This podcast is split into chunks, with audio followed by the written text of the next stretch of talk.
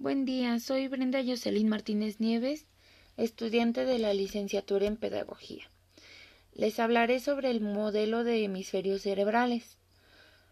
Roger Welker Sperry fue un neurocientífico, psicólogo y biólogo de origen norteamericano, que en 1981 obtuvo el Premio Nobel de Medicina por sus importantes aportaciones con respecto a las funciones de los hemisferios cerebrales. Su gran aporte consistió en establecer un nuevo modelo sobre la cognición y el procesamiento de información en el cerebro. Sperry y su equipo propusieron que cada hemisferio cerebral cuenta con distintos tipos de capacidades de procesamiento y que en la mayoría de las personas domina uno de ambos hemisferios. El cerebro se divide en hemisferio derecho e izquierdo. Cada hemisferio cuenta con capacidades de funcionamiento especializadas. El hemisferio derecho es el encargado de desarrollar las capacidades de razonamiento espacial, la visualización y la creatividad. Se identifica con el estilo de pensamiento no verbal e imaginativo.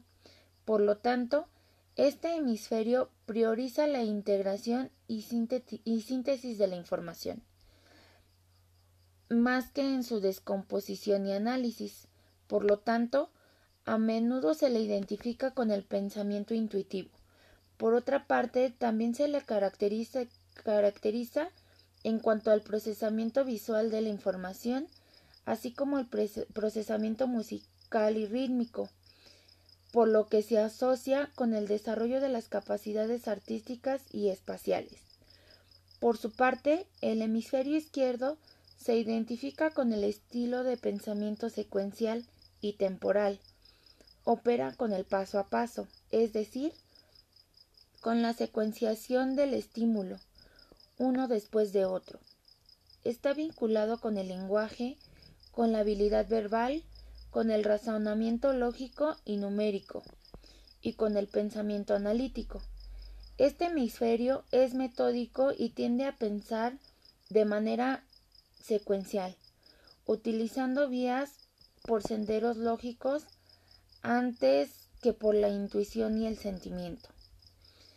Existe una interacción entre el hemisferio derecho e izquierdo. Esta ocurre cuando las actividades son complejas y se requiere de la participación y colaboración de ambos, de ambos hemisferios, o que, tiende o que tiene contenidos lógico-matemáticos sistemáticos y secuenciales con recursos como imágenes, ilustraciones y modelos.